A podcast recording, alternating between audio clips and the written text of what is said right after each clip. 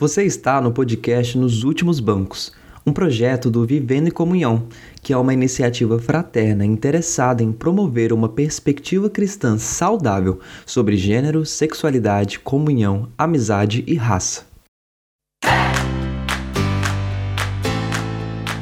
E aí, pessoal, tudo bem com vocês? Eu sou o Abraão Rosa. E eu sou o Pepe Lopes. E hoje nós vamos apresentar para vocês o que é esse novo projeto o podcast Nos Últimos Bancos da Igreja.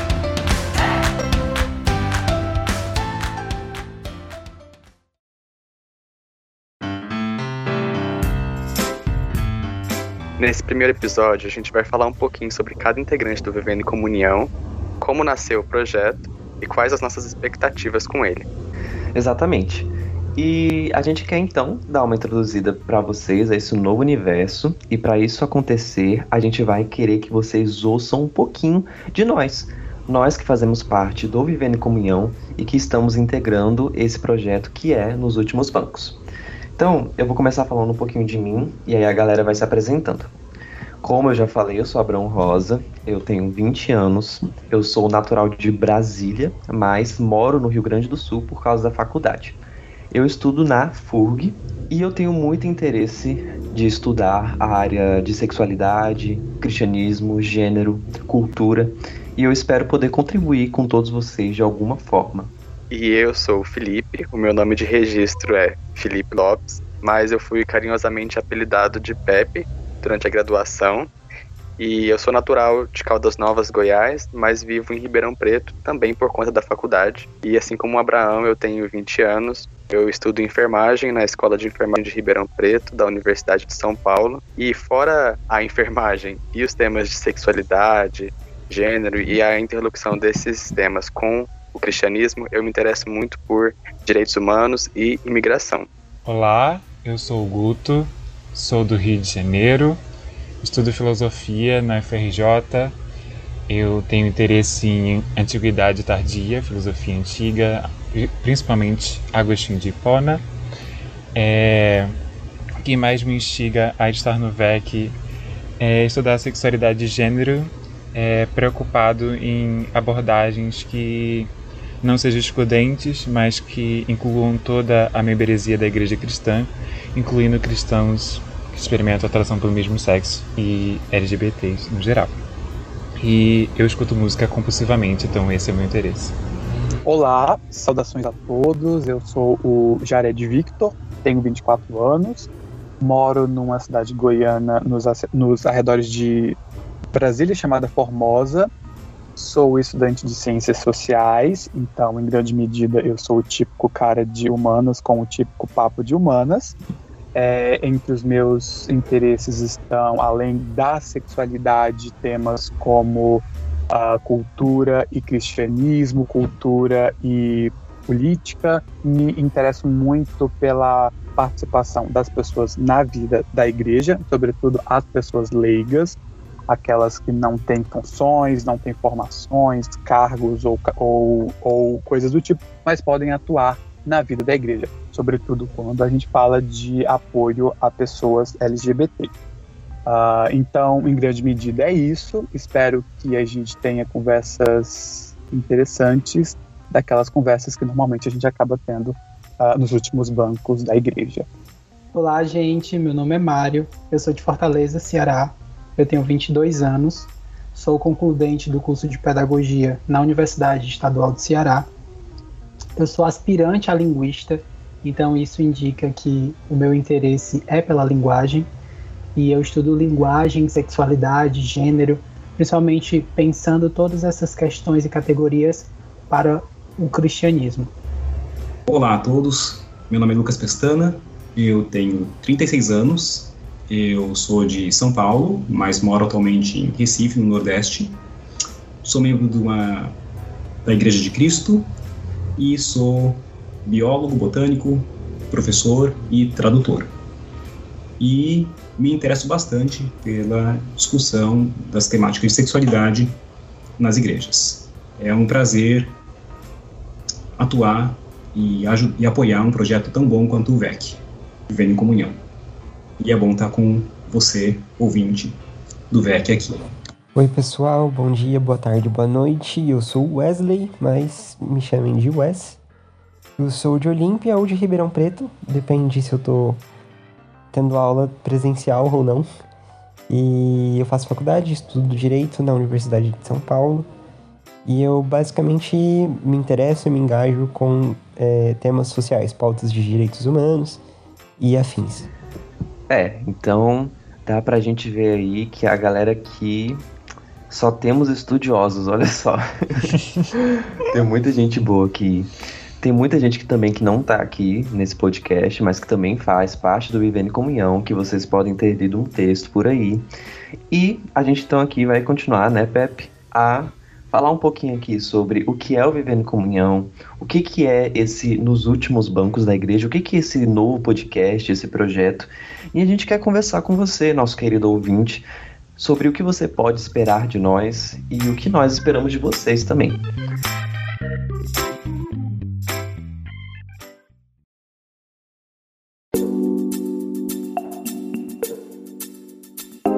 Então, antes de tudo, acho interessante a gente falar como surgiu o VEC, né? E de uma forma muito simples, eu gosto de resumir que o Vivendo em Comunhão surgiu a partir da amizade, né? A gente deve consideração, respeito, muito amor e carinho a uma pessoa que não está aqui nesse podcast, que é o Reginaldo. Ele foi uma das pessoas que fundou o Vivendo em Comunhão e ele surgiu a partir dessa necessidade que a gente tinha de conversar sobre temáticas que são muito negligenciadas pela igreja e pelos cristãos em geral. Então, o Reginaldo começou a conversar com alguns de nós e a gente decidiu formar um blog, né? O blog chamado Vivendo em Comunhão, que foi inspirado no nome do livro do Dietrich Bonhoeffer, parênteses, não sei se é que se fala assim, tá, gente? Mas fingem aí que eu tenho um alemão bom. E então a gente se inspirou nesse livro do Bonhoeffer, que se chama Vida em Comunhão, e a partir desse princípio de comunhão, de comunidade, a gente quis formar esse grupo, né, esse projeto e esse blog que se propõe a falar de temas tão importantes como vocês já conhecem, que é sexualidade, gênero, comunhão, amizade, raça, celibato, relacionamentos no geral. Então, dessa maneira que nós surgimos, né? E o VEC foi fundado intencionalmente no dia 12 de janeiro de 2020, que é a data de aniversário do Auredo, de Rivero. O que eu acho interessante do Vivendo em Comunhão é justamente esse início dele com textos muito relevantes para a comunidade brasileira cristã e não hétero de forma geral, e hétero também que se, interessa, se interessasse pelo assunto, porque eu, pelo menos, quando conheci o Vivendo em Comunhão, não tinha visto nada do tipo aqui no Brasil e, sinceramente, nem no exterior eu não tinha me atentado para questões tão, tão bem elaboradas acerca da sexualidade, né, como o Vivendo em Comunhão trouxe. E para mim foi, foi muito legal conhecer o blog, foi muito, na verdade, importante para minha fé eu acredito que a gente já tenha recebido relatos assim também, semelhantes de, de efeitos positivos que as pessoas tenham percebido na própria vida através do conteúdo produzido no Vivendo em Comunhão. É porque, como você falou, Abraão, esse tema da sexualidade ele é bastante negligenciado dentro da igreja e é um tema que não fica só ali na, na área religiosa da nossa vida, né? se a gente pode dividir em áreas, na verdade e extrapola, enfim, as paredes da nossa igreja e entra para nossa vida, para nossa relação com a família, com os amigos e para decisões do futuro também que são muito relevantes, né? Seja o casamento, seja o celibato, enfim. Então, o Vivendo em Comunhão, pelo menos na minha vida e na vida de algumas pessoas com as quais eu converso sobre o projeto, foi um divisor de águas muito, muito relevante. Essa história dos textos, enfim, cada texto escrito com escrito e traduzido, né, com muito amor, é muito muito interessante de ser discutida, enfim, de ser observada e também de ser lembrada nesse episódio, né, que é o nosso primeiro episódio. É verdade, Pepe. Isso tudo me faz lembrar, né, de, de como o Vivendo em Comunhão ele tem essa essência relacional, né? Todos nós aqui encontramos comunidade um no outro de diversas formas. Então, eu fico muito feliz de ouvir isso que você fala, né? É, eu estive no VEC desde o início da sua criação, né?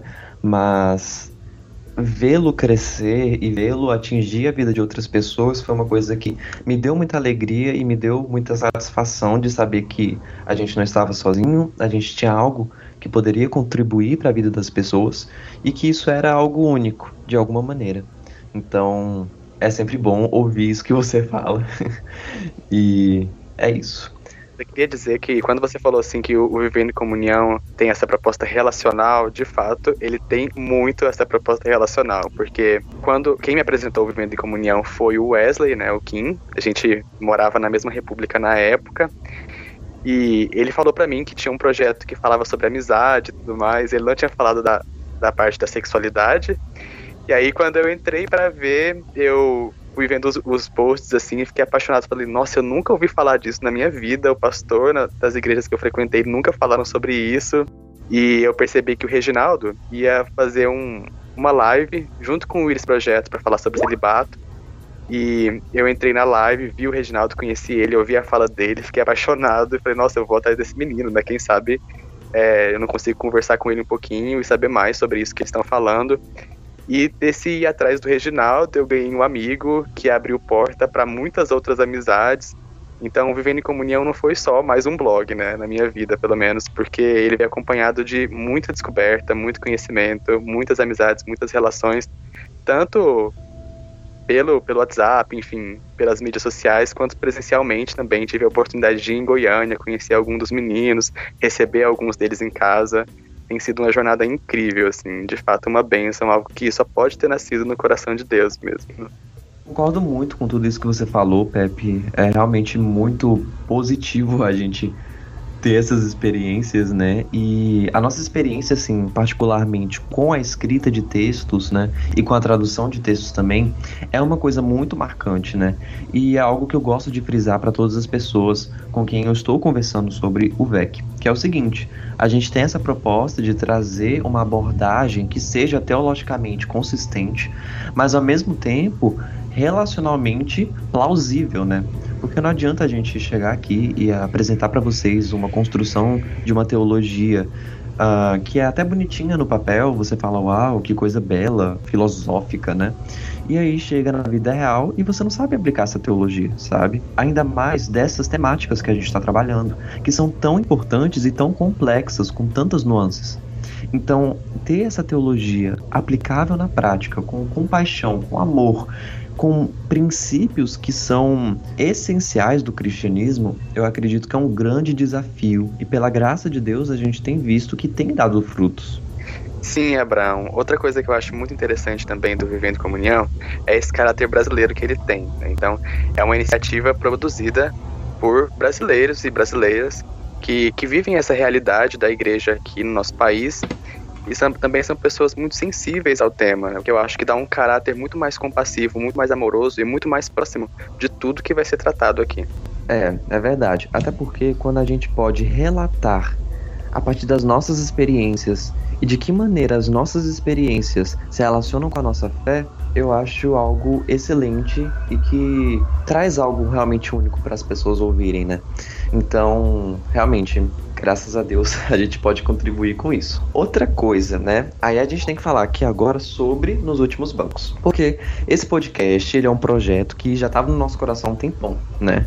E foi uma luta para fazer ele, e a gente inclusive já tinha gravado os outros, outros episódios, mas a gente quis realmente dar essa repaginada, né? E houve essa ideia, né, de Nos Últimos Bancos da Igreja, graças ao nosso querido Jared, né? Ele já falou aí vocês ouviram ele falando. Eu queria que você comentasse um pouco, Pepe, sobre essa questão, né? Nos últimos bancos da igreja, qual é a simbologia? Quer dizer, Jared, você quer comentar um pouco sobre essa simbologia do nos últimos bancos da igreja? Explicar para as pessoas a essência né, dessa frase, que é um pouco óbvia, mas ela tem um significado muito profundo. Uh, eu gosto muito de pensar a geografia dos lugares da igreja. Eu gosto muito de pensar é, por que, que as pessoas sentam onde sentam, por que, que elas sentam mais na frente, ou por que, que elas sentam mais atrás, ou por que, que, a, que as pessoas que, sen, que sentam na frente sentam nesse lugar.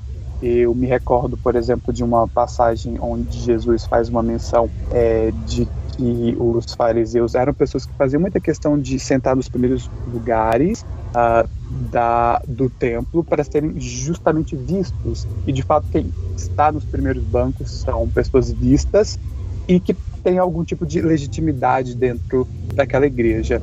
É, consequentemente, os últimos bancos ficam para as pessoas ou que querem se esconder ou que são escondidas, ou que chegam depois, ou que chegam atrasadas e que de algum modo uh, tem algo a dizer, mas não está sendo dito.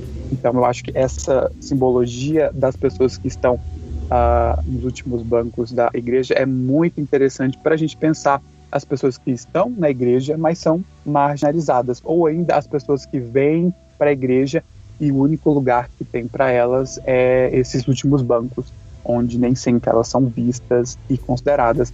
Então acho que vale a pena a gente pensar nessas pessoas e nesse lugar e de alguma maneira tentar ressignificar esse lugar na igreja que ele existe, mas que ele não é muito considerado. E eu gosto tanto dessa sua ideia, Jarete, porque a gente tem uma abrangência muito grande, sabe? Falar sobre os últimos lugares é falar sobre as pessoas que Jesus acolhe, né? Falar sobre aqueles que é, tentam se esconder ou às vezes não podem mostrar quem são para todos, né? Isso é uma simbologia muito importante, né? Quando a gente fala de sexualidade, quando a gente fala de gênero, de raça, até mesmo de amizade. Então, essa lógica de estar nos últimos bancos da igreja, ela se aplica de diversas maneiras, né? E é interessante porque a gente está falando de pessoas que não somente estão fora da igreja, no sentido literal, né? Mas aquelas que estão dentro da igreja e que podem até sentar lá no banco da frente, mas às vezes ela não está sendo ela mesma. Às vezes é um personagem, às vezes é outra pessoa que está lá na igreja e ela não pode ser ela mesma por diversas razões, né? Então, num sentido último, ela fica nos últimos bancos, né? Ela nem, tá lá, na verdade, né? Então essa ideia é muito importante de ser trabalhada, né? E é por isso que a gente quer intencionalmente falar dessas temáticas aqui no podcast. Nessa perspectiva, então, acho que o podcast ele tem a sua relevância justamente por trazer os holofotes para quem está nos últimos bancos, né? E evidenciar questões que de alguma forma são negligenciadas ou enfim, que elas não recebem a devida atenção, tendo em vista a abrangência que esses temas têm na vida daqueles que carregam consigo. Então, muito interessante a proposta do Vivendo em Comunhão e do próprio podcast para, de fato, iniciar ou talvez é, difundir esse diálogo que começou agora. É, porque falar sobre minorias dentro da igreja é algo que a gente não via antes. Né? Quando a gente via antes, era uma fala muito, muito desconexa com a realidade dessas pessoas. Então, me alegra muito poder ver que projetos nossos estão surgindo no Brasil. Perfeito, né? Então, é, dentro dos nossos pilares, né? Dentro do nosso slogan, né? Vocês podem ver que a gente fala de gênero, sexualidade, comunhão, amizade, raça e subtemas dentro desses temas, tá? E aí eu vou agora falar aqui para vocês algumas abordagens que a gente gosta de trazer sobre cada um desses temas, é, para realmente vocês terem uma ideia exata do que esperar dentro dessa dessas temáticas que a gente vai trabalhar. Então, dentro de gênero, a gente quer trazer essa abordagem que vai além de clichês de masculinidade bíblica e feminilidade bíblica, né? Na realidade, a gente nem sabe o que é masculinidade e feminilidade, mas todo mundo fica falando sobre isso, né? E muitas vezes é de uma forma simplista. Quanto à sexualidade, a gente vai falar sobre o lado B, né? Porque nós somos confessionalmente uma organização que é lado B.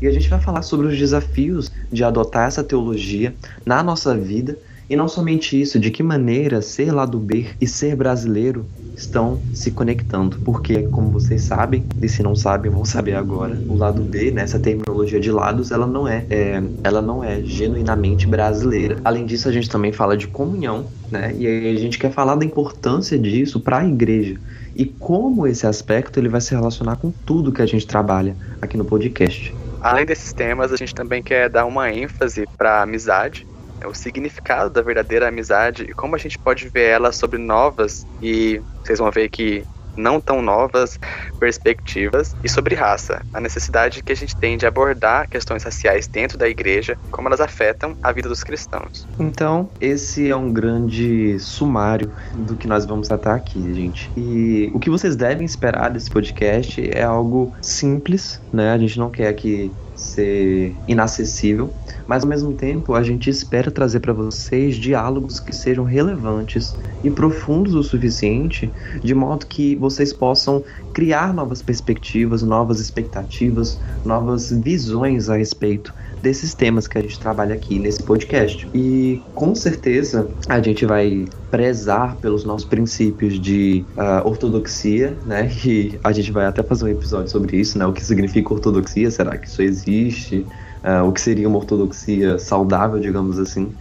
E não somente isso, mas a ortodoxia, a compaixão, o amor, o diálogo com correntes teológicas que nós não adotamos, mas que nós consideramos relevantes e importantes de serem citadas. E além disso, a gente quer falar sobre obras, sobre pessoas que nos inspiram, sobre modos de vida. Enfim, a gente quer trazer esse conjunto de características e tantas questões que podem ser levantadas a partir dessas perspectivas que a gente tem. Isso, né? E todos esses temas atrelados a uma compaixão e a um carinho, a um amor e uma atenção especiais que esses temas merecem, justamente por serem tão relevantes na vida das pessoas e na existência da igreja. A gente também tem uma proposta de, inicialmente, trazer um episódio por mês para vocês e manter essa periodicidade por um tempo, por enquanto, indeterminado. Afinal, né? A vida do universitário não é fácil, não é mesmo? Então, Acho que vocês serão compreensivos com a gente.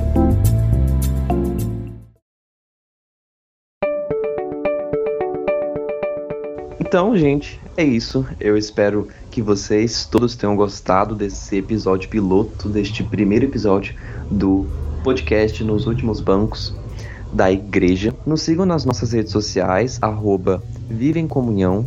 A gente tá no Instagram, no Twitter e no Medium, tá?